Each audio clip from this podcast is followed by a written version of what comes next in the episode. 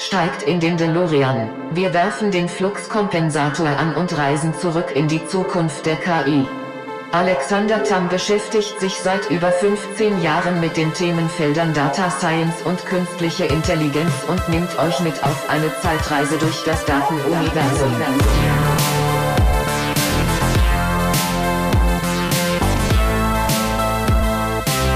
Schnallt euch an, lehnt euch zurück, ihr hört, Back to the Future of AI.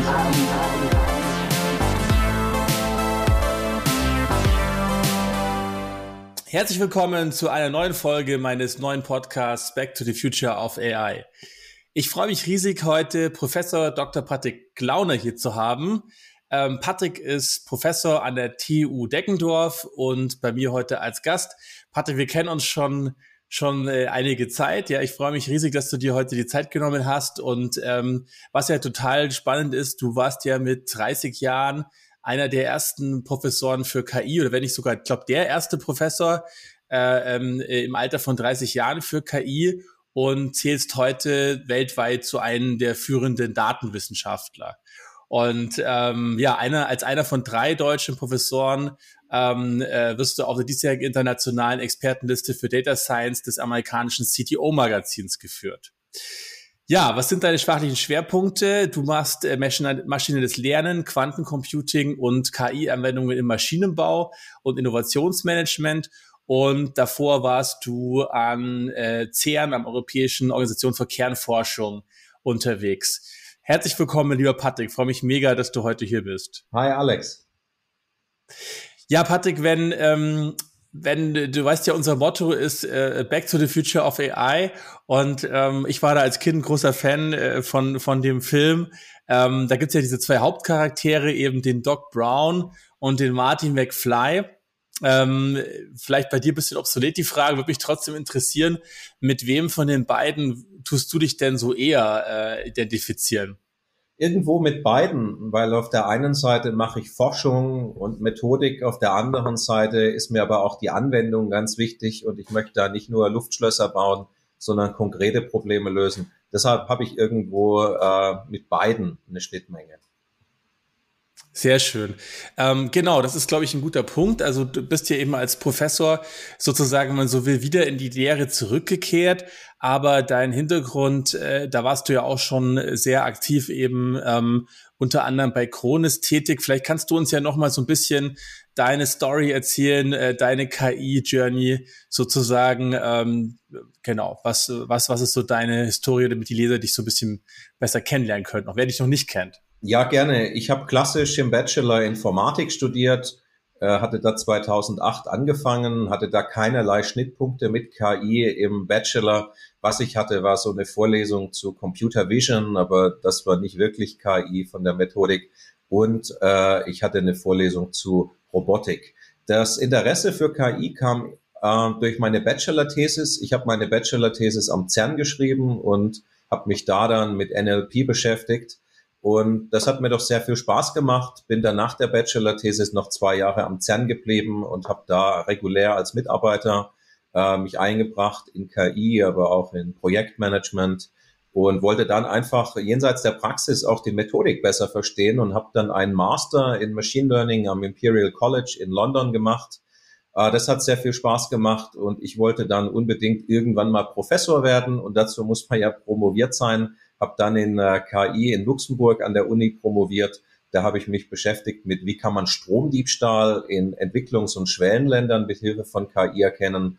Cool. Mir war aber mhm. wichtig, immer nach der Promotion äh, meine Ideen zu skalieren in der Industrie. Mir war dann wichtig, äh, mich Richtung Management zu entwickeln. Habe dann parallel zur Promotion noch einen MBA gemacht und bin dann am Ende der Promotion zu Krones, ähm, also dem Hersteller für Abfüllanlagen, habe da konzernweit die KI verantwortet.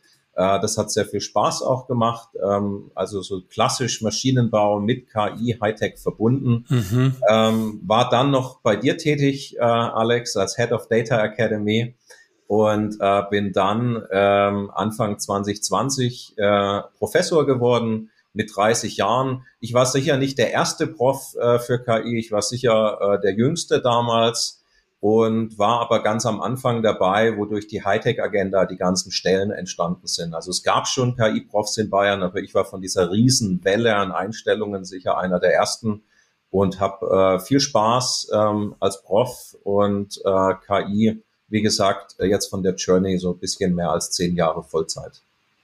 Super cool. Ja, genau, da war natürlich ein, ein, ein, äh, ein, ein, äh, ein lachendes und ein weinendes Auge bei uns. Äh, du hast gerade angefangen, wir waren ganz gut, aber natürlich so eine Chance, da waren wir auch stolz drauf, dass du dann ähm, von der sozusagen als einer der jüngsten KI-Profs abgeworben wurdest von, von uns, genau.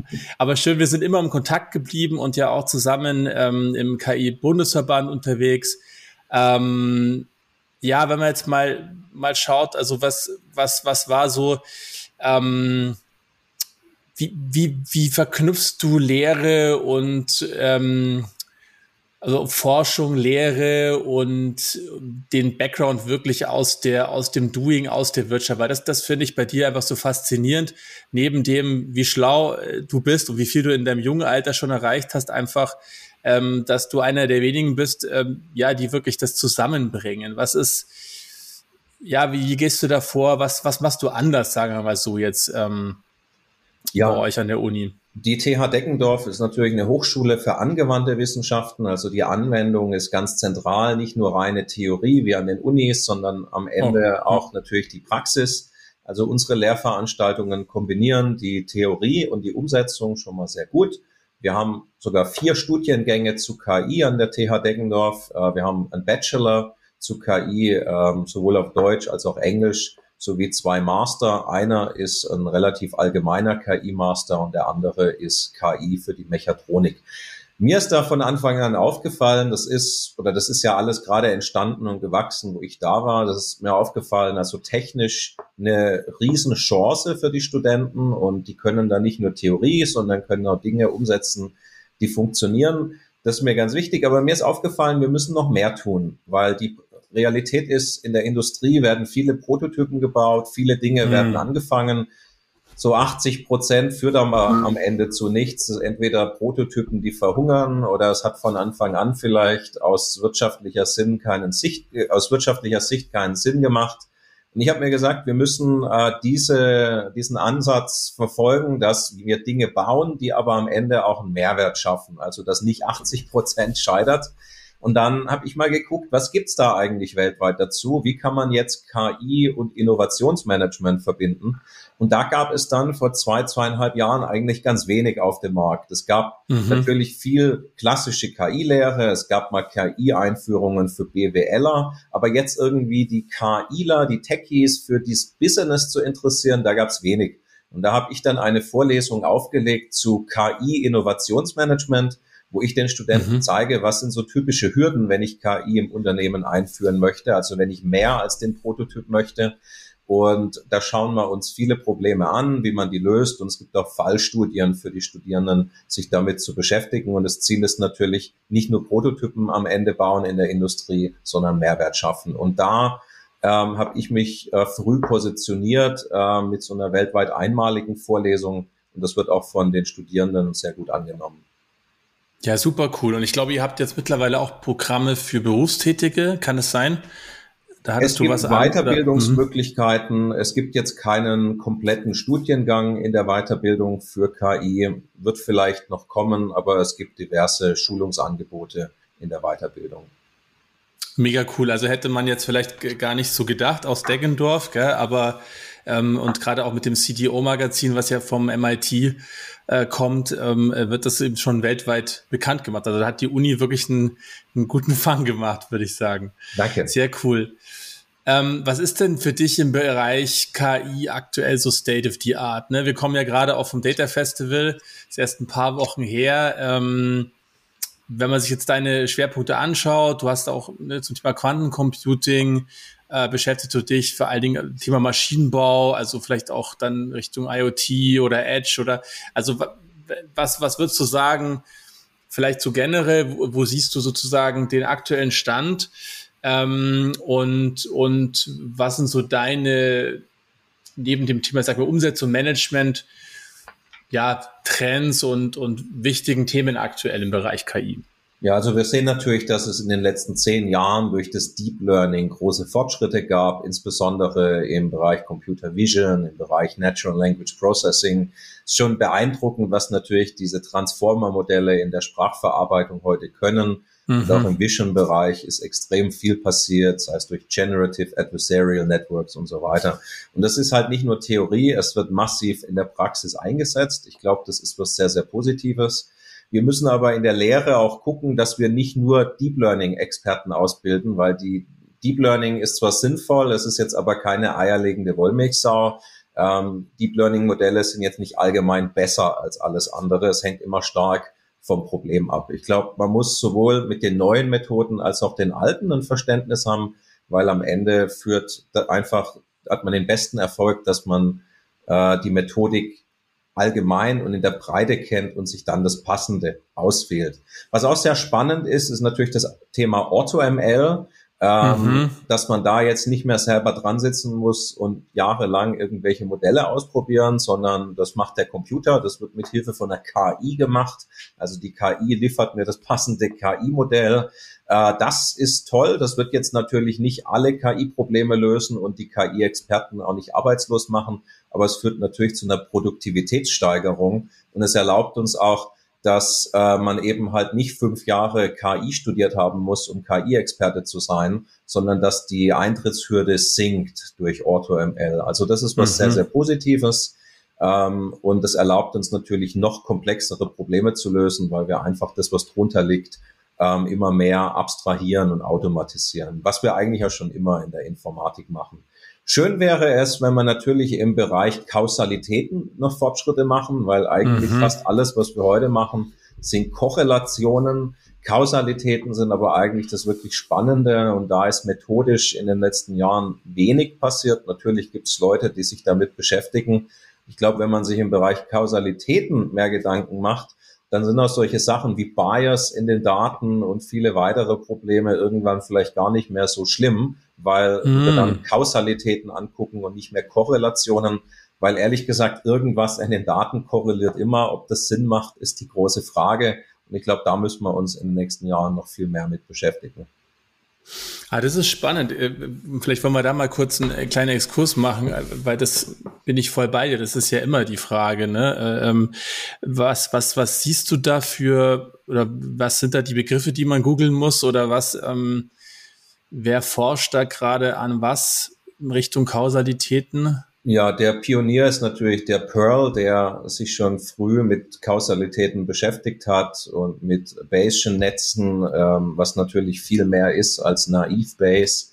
Ähm, da ist der ein absoluter Pionier. Ähm, und wer sich da auch in Deutschland sehr gut mit beschäftigt, ist zum Beispiel der Schulkopf. Der hat da auch mal vor, ich glaube, so zwei Jahren ein sehr gutes Survey Paper geschrieben, ähm, kann man ja vielleicht noch mit dem Podcast auch verlinken. Ich müsste auch noch mal gucken, wie es mhm. heißt. Und yeah. da beschäftigen sich halt eher wenige mit, aber ich glaube, da müssen wir uns noch viel mehr mit beschäftigen, weil immer größere Modelle bauen, die in immer größeren Datensätzen irgendwelche Korrelationen lernen, die am Ende keinen Sinn machen. Das mag für manches helfen, aber es wird uns jetzt methodisch in der KI auf Dauer nicht so viel weiterbringen, glaube ich. Also das finde ich, find ich einen guten Punkt. Äh, ähm, ich meine, wir sind ja mit dem KI-Verband auch an einem so ein Thema dran, mit den Large European AI Models, um, um da zumindest den Anschluss äh, mal wieder herzustellen. Aber auf der anderen Seite ist ja gerade in, in, Europa sind wir ja, ähm, ja eher so die, die Ingenieure auch, ne, die, ähm, die, die auch Zusammenhänge auch äh, im Sinne von, von vor allen Dingen verstofflichten, ja, also physischen Systemen geschaffen haben. Und da haben wir viele tolle Innovationen. Äh, und ich glaube, wir haben schon auch so eine Kultur des Verstehen-Wollens. Ja, andere Kulturen sind vielleicht eher so, ja, so nach dem Motto, solange es funktioniert, ähm, ist mir es wurscht. Ja. Ähm, siehst du da auch ein Stück weit die Chance für, für Europa, also in diesem uns zu positionieren oder wie, wie siehst du da die Situation aktuell? Ja, da sehe ich die Chance, weil, wie du das auch angesprochen hast, den Mindset, den wir in Deutschland haben und auch den Fokus auf Qualität, auf Zuverlässigkeit, mhm. das sind, glaube ich, Dinge, wo wir noch viel mehr abschöpfen müssen, auch im Softwarebereich, jetzt nicht nur mhm. in der KI, allgemein im Softwarebereich. Da gibt es tolle Dinge in Deutschland, aber ich glaube, wir könnten da noch viel mehr äh, das Potenzial nutzen, das wir haben und dann vielleicht auch in so Themen wie Kausalitäten oder auch Explainable AI vielleicht äh, noch mehr Fortschritte machen und dadurch uns auch weltweit positionieren. Mhm. Ja, sehr gut. Ja, sehr gut. Sehe ich auch so. Also ich meine, ähm, äh, ob wir jetzt, klar, also ob wir da jetzt führend werden, was die größten komplexen Modelle angeht, das ist schwierig wahrscheinlich. Aber auf der anderen Seite dieses ganze Wissen, was wir über die vielen, ja fast schon viele hundert Jahre akkumuliert haben, über Zusammenhänge gerade von Maschinen, äh, ähm, das wäre ja schade, wenn, wenn das wenn wir das nicht ein Stück weit nutzen. Ähm, du bist ja da also sowohl ähm, auch bei uns in der Münchner Gruppe äh, unterwegs im KI-Bundesverband, aber ja auch gerade was das Thema, ich sag mal, Beratung, äh, Sachverständiger für Parlamente Frankreich, Deutschland, Luxemburg, ähm, auch das Thema Regulatorik, auch beim KI-Bundesverband. Ähm, wie, wie siehst du denn generell die Entwicklung in Europa jetzt auch auf, auf der politischen Ebene? Siehst du da Fortschritte? Ähm, was, was, was, wenn du mal so auf die letzten, ich sag mal, fünf Jahre zurückblickst, wie, wie würdest du es bewerten? Ja, ich sehe auf europäischer Ebene, also die Europäische Kommission, das Europäische Parlament vor allem viel Angst. Man hat irgendwie Angst vor mhm. dieser Veränderung und man will diese Angst durch Regulierung einfangen. Ich glaube, wir sollten weniger Angst haben, sondern Chancen erstmal in den Vordergrund stellen doch schauen, wie verändert sich die Welt. Wenn wir nach China beispielsweise schauen, meine Frau, die stammt aus Shanghai, ich sehe das, mhm. wie dort äh, der Staat offen für KI ist, aber auch die Bevölkerung, weil man es einfach als große Chance sieht. KI ist ja keine Spielerei für KIler, sondern KI zielt darauf ab, menschliches Entscheidungsverhalten zu automatisieren. Und wer das kann, kann damit jede Branche beherrschen. Und das wird uns natürlich große Probleme mittelfristig bereiten in unseren Kernbranchen wie Automotive, Maschinenbau, Chemie und so weiter. Die EU-Kommission und das Parlament sollten daher KI als Chance sehen und nicht versuchen, durch Regulierung wieder irgendwelchen Gespenstern nachzujagen, weil der AI-Act, wenn er denn käme, würde uns vor große Herausforderungen stellen, ähm, weil man einfach äh, keine Probleme dadurch löst, sondern neue Probleme eigentlich schafft und vor allem Innovation verhindern würde. Und das habe ich auch mm. den Parlamenten erzählt, die ich beratet habe. Wie du es angesprochen hast, war ich als Sachverständiger in der französischen Nationalversammlung, im Bundestag und im Luxemburger Parlament und habe das auch den Abgeordneten nahegelegt. Oft herrscht da natürlich auch keinerlei Verständnis zu KI, mm. wenn man denen auch mal erzählt, was ist KI, wie hat man jeden Tag mit KI zu tun, was sind die Chancen, dann sind die plötzlich viel offener dafür und stimmen einem auch zu, dass der AI-Act nicht sonderlich viel Sinn macht. Ähm, und da müssen wir, glaube ich, auch gerade auf europäischer Ebene noch viel mehr Überzeugungsarbeit leisten. Und wahrscheinlich auch, wie du schon sagst, ne, wahrscheinlich auch einfach Aufklärung im Sinne von, ähm, ja, wie, wie würdest du KI definieren? Ähm, war eine fiese Frage. Was, was ich für dich dann KI und was, was, oder wo ist die Grenze äh, zur, zum klassischen Programmieren, sagen wir mal so? Ja, das ist die große Frage. Also das ist so ein bisschen wie man fragt zwei Juristen, man kriegt drei Meinungen. Das wird hier ja. bei zwei KI-Experten und drei Meinungen nicht anders sein. Es gibt nicht die Definition von der KI, die jetzt in der Literatur anerkannt ist. Es gibt natürlich riesen Schnittmengen mit anderen Gebieten, das heißt die Statistik, die Logik, die Signalverarbeitung. Ähm, und das macht es so schwer, das schwierig, das mm. Feld einzugrenzen. Ich sage, es geht darum, Entscheidungsverhalten zu automatisieren ein großer Teil davon ist das maschinelle Lernen, ähm, aber auch wie definiert man maschinelles Lernen. Da gibt es auch wieder viele verschiedene Ansätze. Hm. Ähm, und das macht so schwierig, aber es grenzt sich natürlich schon von der klassischen Softwareentwicklung ab, weil in der klassischen Softwareentwicklung geht es darum, geht es nicht darum, Entscheidungsverhalten zu automatisieren, Muster zu lernen. Also ich denke, da gibt es schon eine Grenze, die natürlich auch wieder schwammig ist, aber der AI-Act sagt, er ist ein AI-Act, am Ende ist es ein Software-Act, weil er jegliche mm. Art von Software umfasst, jeglichen Taschenrechner, jedes statistische Verfahren, so einfach es noch ist. Und äh, das ist natürlich ganz sicher nicht mehr AI, also ein Taschenrechner ist keine KI, laut AI-Act schon. Und das äh, funktioniert natürlich nicht.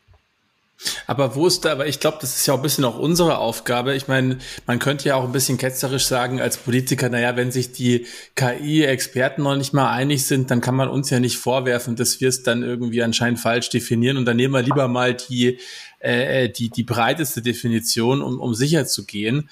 Also ähm, viele sagen ja, KI ist ja maschinelles Lernen.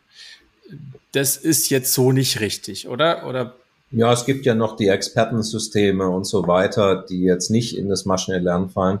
Aber ich bin ja grundsätzlich dagegen, KI-spezifisch zu regulieren. Deshalb sage ich, brauchen wir es mm. auch nicht definieren, weil der mhm. AI-Act funktioniert ja horizontal, also KI für alle Anwendungsfälle. Es gibt zwar so eine Risikoabschätzung, so eine Einordnung, aber am Ende ist das alles so schwammig, dass irgendwie alles in den High-Risk-Bereich fällt weil man mm. durch alles irgendeinen Schaden davontragen könnte. Und äh, so macht Regulierung keinen Sinn. Und man muss ja auch sagen, da wo wirklich eine Gefahr für Leib und Leben besteht, äh, das ist ja alles schon reguliert und zwar vertikal. Also möchte ich ein Flugzeug bauen, möchte ich ein Atomkraftwerk bauen und so weiter, dann ist das ja alles reguliert. Aber da geht es immer um Systeme, die etwas tun und welches Risiko dadurch entsteht. Es geht nicht darum, wie ich das System implementiere. Und die KI ist ja nur einer von vielen Wegen, wie ich Dinge implementieren kann. Und man versucht hier sozusagen das Werkzeug zu regulieren und das ist wirklich einmalig. Also es gibt ja keine Regulierung für Hammer, wie man dann zum Beispiel, ob man einen Hammer hat. Natürlich sind Dinge verboten, die ich mit dem Hammer tun kann, wie ich kann damit niemand auf den Kopf hauen und so, das ist reguliert. Aber jetzt ein Hammer als solches ist nicht reguliert und genau das würde man hier versuchen ähm, mit der mit dem AI Act. Das wäre also die Quadratur des äh, Kreises und das macht wirklich keinen Sinn. Also das ist spannend, was du sagst. Genau, weil, weil, weil am Ende, ich meine, klar, ich sehe es auch so, also KI ist für mich, ich bin da bei diesem Turing-Test immer, ne, und ich sage also, solange ich sozusagen nicht erkenne, ob gegenüber mir jetzt ein Mensch oder eine Maschine sitzt, dann ist es, ne, dann, wenn es eine Maschine ist, die das dann tut und ich erkenne das nicht als solches, dann ist es für mich sozusagen ein Verhalten, eine künstliche Intelligenz. Und ob, die, ob das jetzt beim Schachcomputer sozusagen halt ein, ein, ein geschlossenes Expertensystem ist, was von Menschenhand programmiert und auch parametrisiert wurde, äh, oder ob das jetzt per maschinellen Lernen sozusagen äh, die Schachregeln gelernt hat und, und, und über die Maschine sich selber dann parametrisiert hat sozusagen, also das Modell, ist jetzt meine Sicht. Da sagt meine Frau aber dann auch immer, die hat ja also auch Informatik studiert. Ne? Ihr kennt euch auch noch, glaube ich, sogar aus dem Praktikum damals oder so. Ja.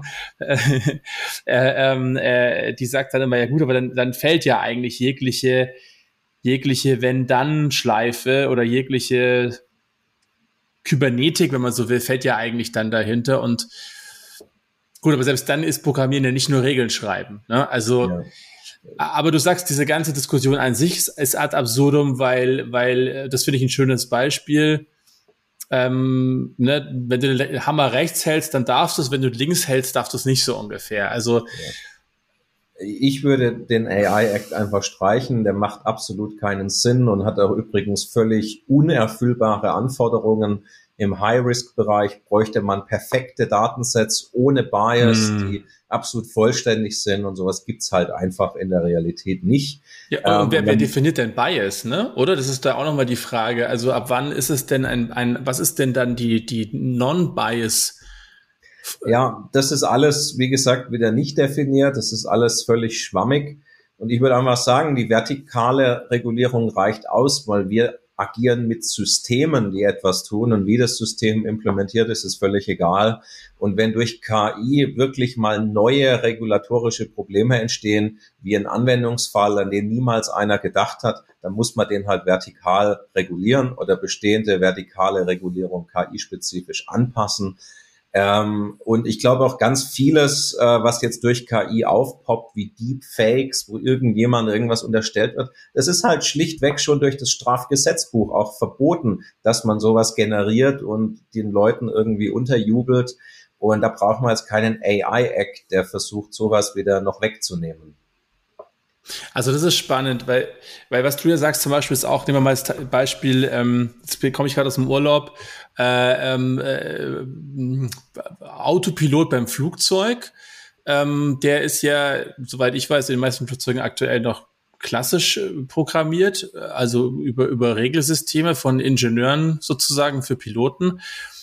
Und dafür gibt es sicherlich ja auch eine Regulatorik von Flugsicherheitsbehörden, wie auch immer. Ne? Also Absolut. Äh, wenn man und so, wenn man, aber wenn man jetzt den quasi mit KI nachbauen würde oder versuchen würde, besser zu bauen, dann hätte man so eine Art Doppelregulatorik drauf, oder? Weil man Genau, man hätte dann horizontal versus vertikal. Ja. Und wenn Autopiloten schon reguliert sind, dann ist es ja in der Regel völlig egal, wie der exakt implementiert ist, sondern es gibt eine Risikoabwägung, es gibt einen Impact und äh, wenn die Gefahr zu hoch ist, gibt es halt gewisse Schranken und wie man den baut, ist völlig egal am Ende. Ja, spannend. Okay, aber wie ist es dann zum Beispiel? Ich meine, also ich glaube, das, also das kommt doch eigentlich daher, dass man Angst hat, die KI würde sich verselbstständigen. Und das ist doch eigentlich das, was dann so also ähnlich wie bei Atomwaffen oder bei ähm, ja, weiß ich nicht, äh, Genforschung oder so, dass man, dass man versucht sozusagen die so nach dem Motto, wäre den Anfängen oder öffnen nicht die Box der Pandora, bevor wir es nicht mehr kontrollieren können, das ist da kommt es doch eigentlich her, oder? Oder woher kommt es eigentlich deiner Meinung nach? Ja, da kommt es her. Da sind natürlich auch so Ängste wie aus Science Fiction mit dabei. Aber ich glaube, wir müssen uns viel mehr Gedanken machen. Wie kann man äh, KI in Europa fördern? Wie kann man damit ein Ökosystem noch schaffen und vergrößern? Äh, wie können wir schauen, dass wir wettbewerbsfähig bleiben? Und wenn irgendwann unerwartete Probleme auftreten, dann reguliert man es halt. Aber wir sind einfach mm. noch viel zu weit weg von solchen Fragestellungen, dass sich irgendwas verselbstständigt. Sondern erstmal gucken, dass wir hier äh, wettbewerbsfähiger werden, dass wir mehr Leute in dem Bereich ausbilden. Ich glaube, Bayern macht das ja auch extrem gut durch die Hightech-Agenda. Wenn die ganze EU das so machen würde wie Bayern, ähm, dann wäre schon mal viel gewonnen. Mhm, mhm. Ja, spannend. Ähm, wenn du jetzt nochmal so zum Thema zurück in die Zukunft, also nochmal so ne, also zu, Revue passieren lässt, so vor zehn Jahren, als du angefangen hast, ähm, was war damals noch anders? Hast du da noch so ein, zwei Anekdoten vielleicht äh, ähm, zum Thema ich vergleiche auch diese KI-Entwicklung immer gerne mit dem Thema Internet. Ne? Ja. Äh, ähm, was ist so für dich, für dich so die letzten zehn Jahre was waren da so diese Meilensteine in, in der KI? Ja, natürlich hat man viel größere Datensets, viel bessere Bibliotheken, viel mehr Automatisierung, viel mehr Wissensquellen.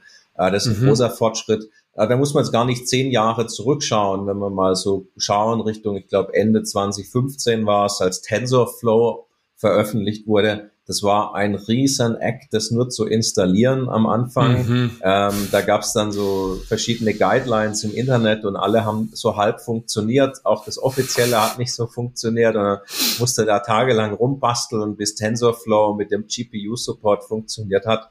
Und heute ist es ein Paket, das ich über den Paketmanager installiere und es funktioniert. Also ähm, das läuft heute nicht mehr so schief. Es ist viel einfacher. Man muss nicht mehr tagelang rumbasteln. Ist natürlich auch zwingend notwendig durch die Containerisierung und das automatisierte Starten oder an, äh, Anlegen von Containern und Starten. Da darf es natürlich nicht tagelang Bastelei sein, bis sowas funktioniert. Äh, das ist schon mal ein ganz großer Gewinn und schön ist natürlich heute auch, dass es so viele Quellen gibt und natürlich auch gute und schlechte Quellen im Internet dabei. Aber insgesamt wächst die Community. Es gibt viele Anwendungen, die heute äh, deployed sind und das war halt vor zehn Jahren deutlich weniger. Und wenn du dann mal schaust, also ich finde das ein schönes Beispiel, ich muss gerade muss gerade irgendwie dran denken an unsere ersten WLAN-Partys, wo man dann noch so sein sein Tower äh, und und seinen riesen äh, Bildschirm zum Nachbarn getragen hat. Da musste man erstmal ewig, er hat immer eigentlich einen Tag gedauert, bis er irgendwie die ersten spielen konnten. Ja. Da war irgendwelche TCP-IP-Protokolle nicht gingen oder man man hatte sich die falschen IPs verteilt und heute, wenn ich die Kids anschaue äh, äh, oder auch selber Xbox anwerf oder so, ähm, Cross-Plattform, ein Klick, äh, muss zwar Geld bezahlen, aber alles, alles läuft auf Knopfdruck. Ja. Siehst du das auch so? Also wo, wo, wo siehst du dann die Future of AI oder, oder ähm, vielleicht mal so die nächsten fünf Jahre oder vielleicht fünf bis zehn Jahre? Äh, wird das dann auch alles so nur noch auf Knopfdruck funktionieren oder wird es was glaubst du, wo geht das Ganze hin? Ja, die Abstraktion wird natürlich steigen und das erlaubt uns natürlich nochmal mehr Zeit in höherwertigere Tätigkeiten zu stecken. Wir mhm. müssen aber auch gucken, dass natürlich immer mehr Menschen auch verstehen, was ist KI, dass wir mehr Menschen damit dafür sensibilisieren, dass wir Menschen weiterbilden, dass sie KI in ihren eigenen Bereichen einbringen können. Äh, das ist ganz wichtig, aber es ist auch eine große Chance, weil es wird immer vom demografischen Wandel geredet und ich glaube, dann ist die Frage gar nicht mehr, ob jetzt KI viele Menschen arbeitslos machen würde. Es geht vielleicht darum, dass Unternehmen manche Dinge überhaupt noch tun können, wenn die Fachexperten in Rente sind und das Wissen mhm. würde verloren gehen. Wenn die KI dann die Aufgabe übernimmt, dann ist schon mal ganz viel gewonnen und äh, da müssen wir uns hinentwickeln, also Steigerung der Wettbewerbsfähigkeit, ähm, Ersatz oder Ersetzung äh, der Menschen, die ausscheiden durch den demografischen Wandel. Äh, und das ist eine Riesenchance, wo uns KI ganz viel bringen kann. Und gerade auf das Thema Europa nochmal geguckt. Also wir haben ja auch ähm, immer gesagt, wir wollen Europa retten oder ein, ein, ne, ein wichtiger, eine wichtige Aufgabe von uns Experten und auch vom KI-Bundesverband äh, ist es da eben, ja, wirklich Europa zu helfen. Und jetzt hat sich in den letzten Monaten, halb Jahr, ja so viel getan, Pandemie, sicherlich ein Push nach vorne für die Digitalisierung, aber auch äh, natürlich angeknackste Wirtschaft ähm, dann eben Ukraine-Situation. Ähm, ne, äh, wo siehst du, wo, also, oder andersrum gesagt, ich glaube, niemand lacht mehr oder schmunzelt, wenn man sagt, hey, wir müssen Europa retten, so ungefähr. Ne? Also, was so vor fünf Jahren noch die Leute gesagt haben, so, hä, was ist das für ein komischer Werbeslogan, so ungefähr. Ähm, wo wir eigentlich schon gesagt haben, Leute, das, das, das irgendwie, mh, hm, auch gerade mit deinem Background mit, mit China. Ne? Ich hab, erinnere mich an, an, an das erste Buch, äh, äh, wo ich mitschreiben durfte, ähm, Innovation Spaces, an, an deinen Artikel, wo du schon dargelegt hast, wie das Thema in China läuft, weil du auch selber persönlich dort warst. Viele erzählen ja immer nur, äh, ich war selber auch nie dort, ja, aber du hast ja. es erlebt hautnah. Was, ja, was, was glaubst du, ähm, wie, wie stehst du so ganz offen aktuell zu der Situation? Also du bist ja noch da, du hast dein Haus gekauft, ja. Also ihr seid nicht nach China äh, gegangen. Ja, ja ähm, in China gibt es natürlich spannende Möglichkeiten, aber es gibt auch Dinge, wo das Leben hier deutlich vorteilhafter ist. Ich bin hier erstmal sehr zufrieden und möchte natürlich auch, dass es hier so bleibt. Also müssen viel mehr in KI investieren für die Wettbewerbsfähigkeit. Ja, wir brauchen da aber auch auf politischer Ebene einen anderen Mindset. Ähm, mhm. Wenn man möchte jetzt hier nicht Einzelpersonen kritisieren, aber wenn man sich die Bilanz der Frau von der Leyen auf der Ebene der Bundesregierung anschaut, hat es mich doch sehr erstaunt, dass so jemand dann EU-Kommissionspräsidentin wird und da jetzt eine Agenda fährt, die nicht sonderlich hilfreich ist für die digitale Wettbewerbsfähigkeit. Äh, da muss man sich schon fragen, auch ähm, wie findet man Spitzenpolitiker auch auf Kommissionsebene und so weiter, hm. die auch diese Themen verstehen und als Chance sehen und da nicht mit Angst dem Ganzen begegnen. Äh, wir müssen viel mehr im Bereich Verteidigung tun. Das sehen wir ja jetzt mit dem Konflikt zwischen der Ukraine und ähm, Russland und äh, was natürlich ein fürchterliches äh, Problem ist für die Menschen dort. Und wir müssen natürlich schauen, dass wir auch viel mehr im KI für die Verteidigung investieren, um da auch wettbewerbsfähig zu bleiben. Es gab ja immer so bisher den Ansatz, ah, Defense, das ist sowas Schmuddeliges, da will man nichts mit zu tun haben. Aber mhm. es geht mhm. ja nicht darum, Angriffskriege zu führen. Das wollen wir sicher nicht. Es geht darum, dass wir hier sicher und selbstbestimmt leben wollen und das auch auf Dauer. Und dazu brauchen wir auch Militärtechnik, die abschreckend wirkt. Andernfalls werden wir hier eben irgendwann nicht mehr in Frieden und ähm, selbstbestimmt leben. Und da müssen wir einfach noch viel mehr auch tun. Und dieses 100 Milliarden Paket für die Bundeswehr, das ist schon mal toll.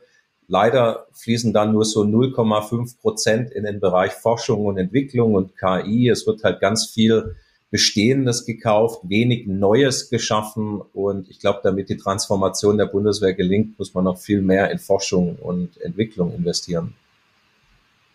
Und also dafür sprichst du ganz viele spannende Punkte an. Also ich sehe es auch so, äh, ähm, das Thema ist natürlich kontrovers, ja, und, und die Frage ist immer, klar, wenn man sich, wenn man sich äh, Statistiken anschaut zum Thema Waffen oder so, ne, dann, dann ist schon, äh, passieren mehr Morde mit Waffen da, wo es Waffen auch zugänglicher gibt. Auf der anderen Seite waren wir, glaube ich, alle, sind alle mega schockiert, dass man in Europa einfach ein anderes Land angreift oder angegriffen werden kann.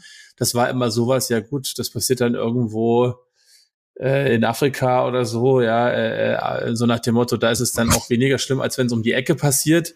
Ist sicherlich auch fraglich, aber es ist natürlich, wenn wir das spüren und die Leute kommen und die sehen alle so aus und wir haben ja auch einige Ukrainer auch bei uns. Äh, ich selbst habe meine Münchner Wohnung ja seit einigen Monaten äh, für die Mama von der, von der Mitarbeiterin zur Verfügung gestellt. Äh, ähm, dann auf einmal ist es ja viel, viel präsenter für uns. Ne? Aber dann haben wir natürlich auch in Deutschland diese Historie, äh, ja, aber, aber ja, wie, wie findet man jetzt da den richtigen Weg? Also, weil, weil auch zum Thema Souveränität äh, ähm, und Abschreckung, was, ja, was ist da, wie geht man da, wie, wie beschäftigt man sich damit? Ja, oder wie, wie, wie, wie ist da dein, dein Standpunkt? Wir haben ja auch heiß diskutiert zu dem Thema auf dem Data Festival ja. oder ähm, ja, ähm, man muss ja sensibilisieren die Leute, dass jetzt Defense nicht automatisch Angriffskrieg heißt, sondern das glauben ja erstmal viele.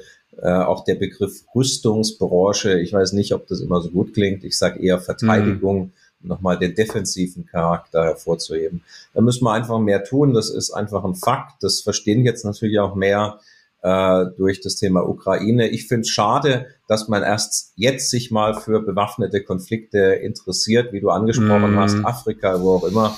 Es gibt zig Syrien. militärische Konflikte, die teilweise Jahrzehnte schon andauern, äh, mit absolut barbarischen Verbrechen, die hier irgendwie niemand interessieren, weil man sagt, das ist ja weit weg. Jetzt ist es halt mm. mal um die Ecke sozusagen, dann interessiert es mehr. Das finde ich persönlich sehr schade ähm, dass es dadurch erst jetzt an Bedeutung gewinnt. Aber es zeigt, dass wir mehr tun müssen. Die Politik versteht natürlich auch, dass wir mehr investieren müssen. Wir müssen auch Bürokratie vereinfachen. Andernfalls werden die 100 Milliarden einfach im Sand verlaufen, weil man es mhm. nicht schafft, sie auszugeben.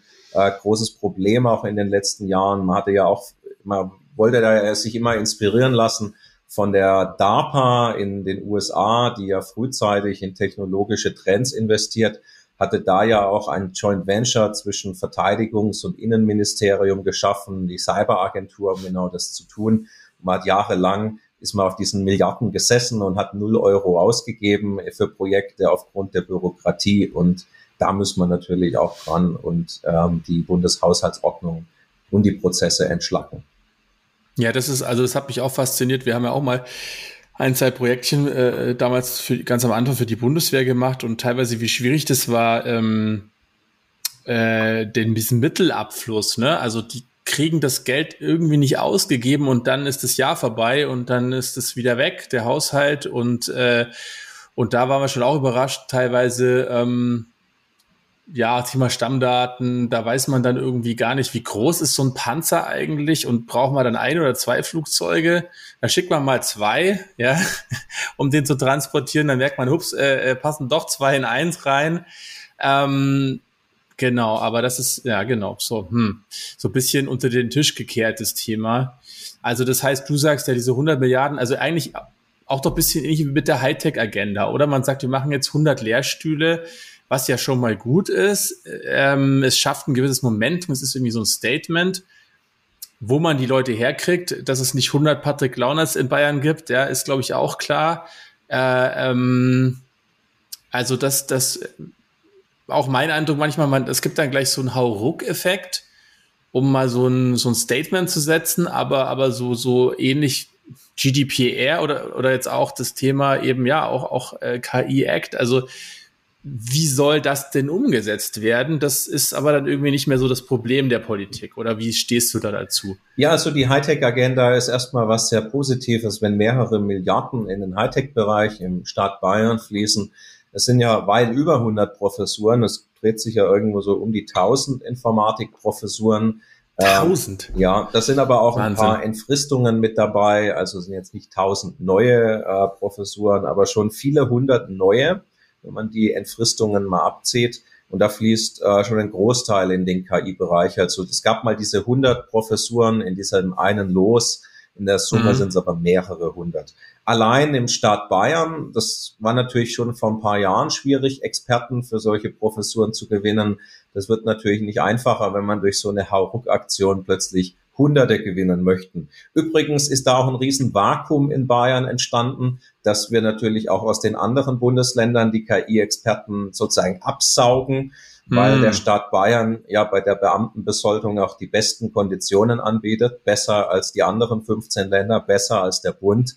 Und das führt natürlich zu einem riesen Abfluss aus den anderen Bundesländern und alles wird hier in dieses Vakuum nach Bayern angezogen.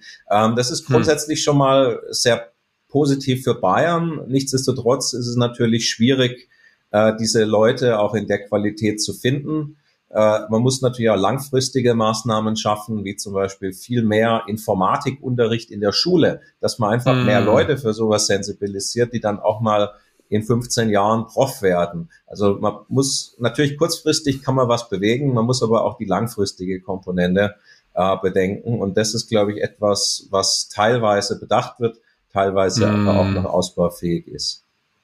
Und da ist natürlich schon so ein, so ein Staat wie China, die dann so einen 50 Jahre Planwirtschaftshorizont haben. Ich weiß noch, als die ersten KI-Nationalstrategien rauskamen und also äh, neben natürlich so, so das Wort Dominanz ist auch ein bisschen schwierig, ne? gerade vor diesem sozialistischen, äh, sag ich mal, Hintergrund dann auch, aber aber überhaupt sozusagen, ja, in 2030 sind wir dann World Dominant und was war es, glaube ich, 2025 sind wir World Leading oder so und, und das dann einfach wirklich umzusetzen und ganze äh, Straßenzüge leer zu räumen und zu sagen, okay, hier kommen jetzt die Startups rein.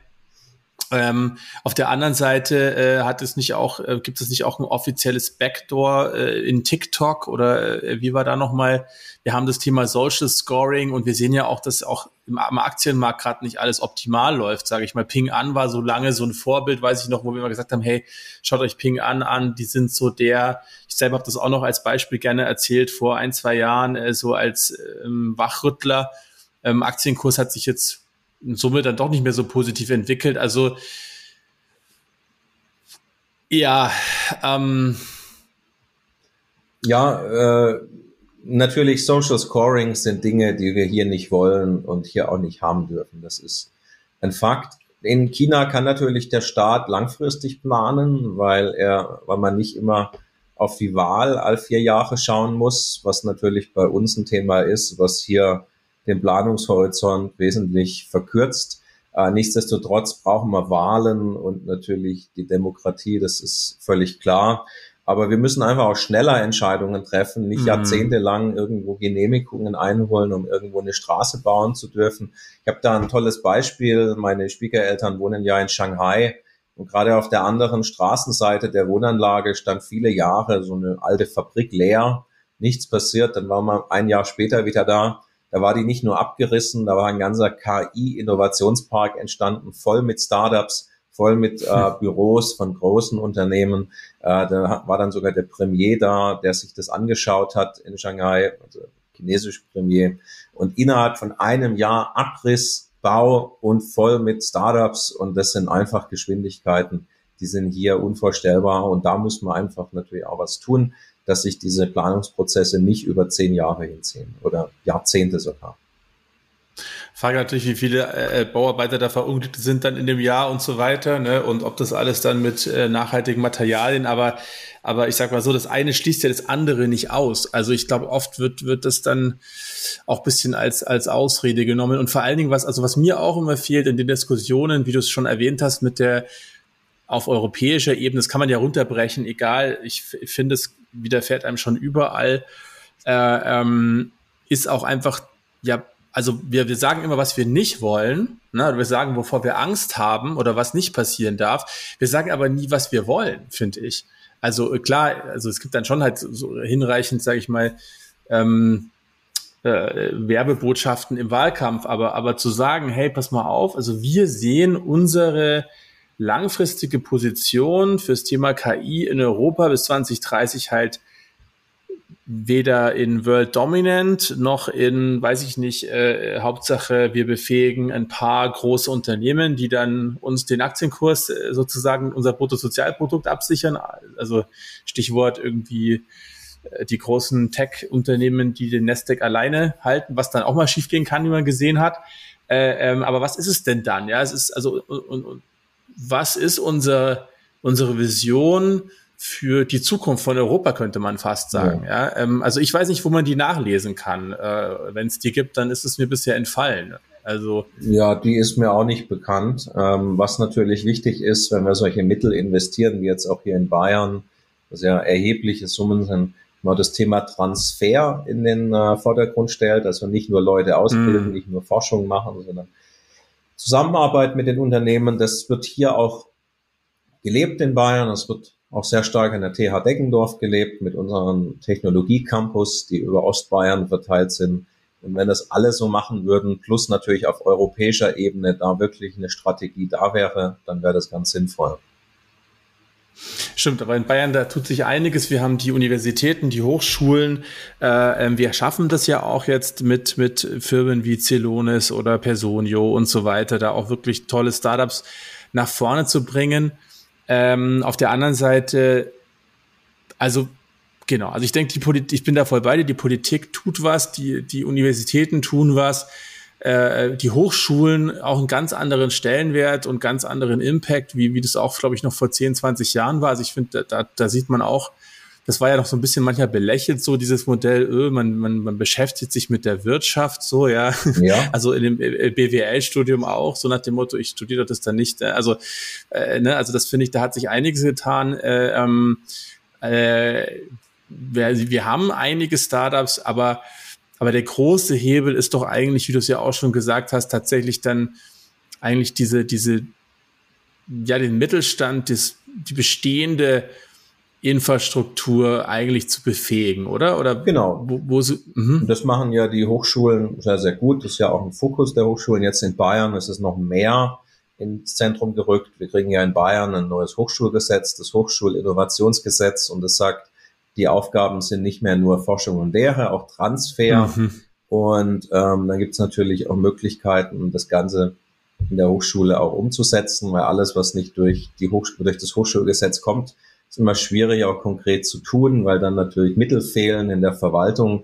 Und da passiert jetzt einiges, zum Beispiel auch werden dann die Hochschulen ähm, Anteile an Startups halten können. Also für uns mhm. ist das Thema Gründen auch ganz wichtig. Äh, da gibt es schon viele Startups, die bei uns gegründet werden. Zukünftig kann die Hochschule dann noch mehr unterstützen, kriegt dann auch einen Teil der Anteile. Und wenn die mhm. mal am Wert steigen, ist das Geld natürlich dann da und man kann es äh, für andere Dinge einsetzen. Und das ist was sehr, sehr Positives. Aktuell geht es haushaltsrechtlich schlichtweg nicht, wird jetzt aber durch das Hochschulinnovationsgesetz möglich sein. Okay, cool. Das heißt, man hat dann sozusagen auch als Hochschule so ein bisschen Skin in the Game, wie es so schön heißt, und äh, man, man, man partizipiert nicht nur an Rückflüssen über etwaige Steuergelder, die dann sozusagen entstehen, sondern, sondern äh, durch diese Startups, sondern ähm, man hat dann direkte, äh, wie das auch in Amerika der Fall ist, eigene, ähm, eigene Inkubatoren zum Beispiel auch, die man aufbauen kann, oder? Äh, ja, dann entsprechend. Die Inkubatoren gab es natürlich schon, aber wenn die Hochschule zukünftig dann noch mehr machen kann und auch Anteile hält, ist das, glaube ich, für, für alle Seiten positiv. Das ist ja auch zum Beispiel was, was die Stanford so vermögend gemacht hat. Äh, mm. Dort kam der PageRank-Algorithmus für Google her, ist durch ein Forschungsprojekt entstanden. Möglichermaßen äh, hat dann die Stanford auch einen Teil der Google-Aktien gehalten, die irgendwann dann, ich glaube, vor so zehn Jahren für einen astronomischen Milliardenbetrag verkauft wurden. Ähm, und wenn man sowas natürlich in kleineren Maße öfters hinbekommen, dann wäre das doch ganz toll für die Hochschulen. Ja, super, super spannend. Das wusste ich auch noch nicht, dass das äh, dann möglich sein wird. Ähm, jetzt mal so ein bisschen auch auf deine persönliche Vita nochmal geguckt. Ähm, wir haben ja, ich weiß nicht, ob du die, Szene kennst aus Back to the Future. Ähm, da gibt's ja diesen symbolischen Misthaufen, in dem die Zeitreisenden dann mal landen. Ähm, das Thema Scheitern und wieder aufstehen und neu anfangen ist ja, ist ja auch immer was, was uns vom Silicon Valley immer so, ne, Fail-Fast-Prinzip Hast du ein, zwei Anekdoten für uns? Was waren so persönliche Misthaufen, in denen du mal gelandet bist und wieder aufgestanden bist? Natürlich habe ich mich auch mal auf Stellen beworben, was nicht geklappt hat. Das geht jedem so. Ich hatte in der Promotion ein sehr negatives Erlebnis. Ich war halb durch auf dem Projekt und dann kam noch ein Postdoc mit dazu auf dem Projekt und mein Doktorvater meinte, ich soll dem mal erzählen, was ich so mache, was ich noch machen möchte in der zweiten Hälfte der Promotion dass er dann seine eigene Richtung findet. Und dann habe ich eben das gezeigt und dann kam von ihm die Antwort, dass er genau das auch machen möchte, was ich machen möchte im Rest der Promotion. Ich gemeint, da können wir ah, ja. zusammenarbeiten. Er als Postdoc hat ja da mehr Erfahrung auch, was Publizieren betrifft. Jetzt nicht in dem Projekt, aber generell mit Forschung publizieren. Und dann meinte, nee, er will das allein machen. Und dann, ich meine, so geht's natürlich auch nicht. Ich brauche ja diese Novelty für meine Promotion und das, was ich ihm gezeigt habe, wird man natürlich nie jemand aus dem anderen Labor zeigen. Bin dann zu meinem mhm. Doktorvater, den hat es null interessiert. Der meinte, ja, solange es irgendeiner im Lehrstuhl macht. Und da war irgendwie so mein Konzept für die zweite Hälfte der Promotion in sehr schwierigem Wasser. Mhm. Doktorvater hat sich null für mich eingesetzt. Das war eine Riesensauerei. Ähm, geholfen hat, hat mir der Co-Betreuer meiner Promotion, äh, der ist Prof in Montreal, der war damals für ein Sabbatical bei uns äh, am Lehrstuhl. Mhm der hat sich sehr für mich eingesetzt, hat sich dann auch mit meinem Doktorvater so zerstritten, dass die nicht mehr miteinander gearbeitet haben. Aber er hat mir geholfen und äh, ja, der Postdoc war selber auch drogenabhängig. Also ich habe gelernt, okay. von, von Junkies fernhalten, von, von Profs okay, vielleicht auch kurios. fernhalten. Jetzt bin ich selber Prof äh, und habe natürlich mehr Unabhängigkeit. Aber es war für mich doch ein sehr sehr dramatisches Erlebnis, weil es doch halt um die Promotion ging, die natürlich Basis war für ja, alles, was danach kam. Da habe ich schon sehr gelitten, aber mein Co-Betreuer hat sich sehr für mich eingesetzt und da bin ich ihm auch sehr dankbar. Und ich meine, letztendlich hat es dich wahrscheinlich auch dann dahin gebracht, wo du heute bist, trotzdem. Ne? Also ja. ich habe da ja höchsten Respekt. Ich habe ja, wie gesagt, angefangen zu promovieren, dann kam die Firma irgendwie dazwischen ähm, äh, aber, aber ich habe damals auch schon gemerkt, ähm, dass es einen Wandel gab in der, auch in der alleine, dass man kein Buch mehr schreibt, sondern kumulativ promoviert, ne, dass die, dass die, die Qualität oder die, wer weiß, ob das immer die Qualität ist, aber die, das Ranking der Publikation, ne, wenn du ein A, ein A plus landest, dann ist es damit gegessen. Sonst brauchst du halt 3C oder irgendwie fünfmal irgendwas oder so. Ich bin jetzt mal, also das hat sich ja, glaube ich, auch geändert und, und da ist natürlich, habe ich schon auch gemerkt, dann, dass, dass da schon auch das, was eigentlich in der Wirtschaft eben auch der Fall ist, Wettbewerb, Politik zum Teil eben auch schon passiert. Ne? Also ich fand das immer interessant, dann den, den Rat von einem befreundeten Professor, der meinte, ja, äh, diejenigen, die deine Theorie nicht so ähm, verfolgen oder deine Schule, die nimmst du dann schon in das, den schickst du es vorher schon mal sozusagen als, als Sparring, dann fallen die später fürs Blind Review raus. Äh, ähm, also so, so Tricks und, und den musst du auf jeden Fall mit drauf haben. Ähm, schon, schon spannend auch. Ähm, ja. Ähm, ja, kumulativ habe ich auch promoviert. Das ist ja heute der Standard äh, in vielen äh, Bereichen weil man früh seine Ideen mal wo unterbringt, früh Feedback bekommt, auch was für den weiteren Verlauf hilfreich ist. Wenn man das natürlich dann in entsprechend starken Konferenzen oder Journals untergebracht hat, kann am Ende auch keiner kommen und sagen, das ist alles Unsinn in der Dissertation. Das ist äh, schon sehr, sehr positiv. Äh, natürlich gibt's da auch immer eine eigene Politik und so weiter, wie du es angesprochen hast, wer mit draufstehen muss, wer es vielleicht äh, anderer Meinung ist. Aber das hängt teilweise schon vom Lehrstuhl, vom Fachbereich, von der Hochschule ab. Ich hatte ja in Luxemburg promoviert, da war die Informatik ganz offen, da war kumulativ eigentlich Pflicht. Äh, mhm. Es gab aber auch eine juristische Fakultät, da haben, haben mir die äh, Doktoranden erzählt, man dürfte da gar nicht publizieren. Alles, was man vorher publiziert, darf nicht in die DIS rein, weil die Profs da sagen, die DIS muss aus neuen Gedanken bestehen. Ähm, hm. Und wenn man es schon wo publiziert hatte, dann sei es nicht mehr neu.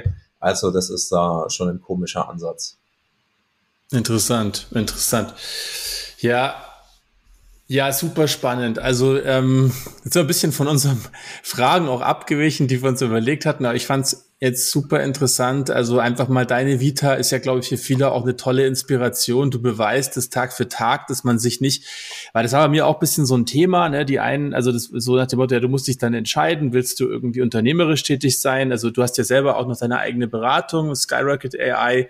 Äh, willst du, willst du akademisch tätig sein? Und ich glaube, das Schöne in dem, in diesem Data AI Umfeld ist halt so, dass, dass wir da sehr viele Möglichkeiten haben und, und, äh, und unterschiedliche Dinge gefragt sind.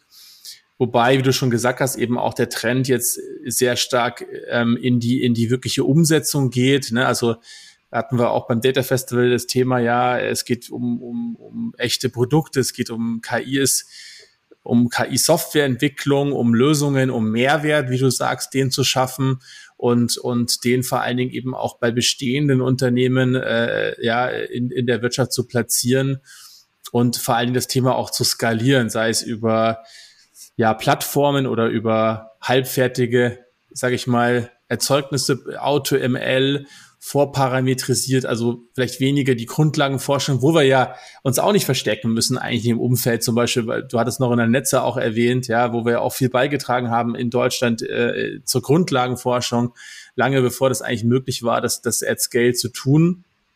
Ähm, und eben auch die, die, ich fand auch, das ist total cool, muss ich mal wieder dran denken, dein, äh, wo du da, äh, wie war das, ähm, Universität auf der Parkbank oder kannst du das noch kurz erzählen? Ja, die Science äh, Bench. Ähm, also ja. wir als Hochschule werden natürlich von allen ja. Steuernzahlern finanziert, aber die meisten haben ja eigentlich nie Kontakt mit uns, außer sie studieren oder haben Kinder oder Enkelkinder, die bei uns studieren. Da haben wir gesagt, wir gehen einfach mal auf die Leute zu, die kommen ja nicht zu uns, wir kommen dann zu denen und haben in, äh, im Stadtzentrum in Deggendorf eine, ähm, eine Bank genommen, und das war die Science Bench, haben das auch über die Presse beworben. Da saß ich dann. Man konnte sich zu mir setzen und Fragen stellen. Äh, was ist KI? Aber gab auch dann natürlich sehr detaillierte Fragen. Äh, und da hatten wir tolle Erlebnisse. Das war auch schön von der Presse dann berichtet. Da, zum Beispiel ein älterer Herr sah, ist da dann bei mir und er meinte, KI betreffe ihn ja nicht, sondern nur seine Enkelkinder. Ich meine, ja, ähm, er geht ja aber zum hm. Arzt. Also da hat er dann mit KI zu tun. Er meinte, ah, er war erst beim Radiologen. Also ja, hm. KI, da ist er auch schon wieder relevant. Dann hat er ein Smartphone. Da ist natürlich auch KI omnipräsent. Und danach hat er gemeint, er fand es jetzt super mal zu wissen, was diese KI eigentlich ist und dass es ihn mhm. sogar betrifft und nicht nur die Enkelkinder. Gab natürlich auch Leute, die mit sehr detaillierten Fragen gekommen sind. Hat viel Spaß gemacht und uns natürlich geholfen, die Menschen zu sensibilisieren, und auf sie zuzugehen. Sehr, ja, sehr cool. Sehr schönes Beispiel. Und, und ähm, ich glaube auch oft ist es äh, diese auch bisschen äh, dieses Expertentum, man macht Dinge manchmal extra kompliziert, ne, damit, äh, damit man irgendwie so ein bisschen wie damals die Kirche alles auf Lateinisch gemacht hat, damit es ja keiner versteht, was sie da eigentlich erzählen. Ähm, ich glaube, das, das ist auch diese Entmystifizierung äh, klar, man darf es nicht simplifizieren, aber, aber dieses Entmystifizieren und zugänglich machen und, und äh, auch den Leuten ein bisschen den, den Spaß daran geben. Ich glaube, das, das ist genau ein tolles Beispiel, wie du das dann in deinem täglichen Arbeiten äh, äh, neben deinen zwei Kindern mittlerweile. Ja.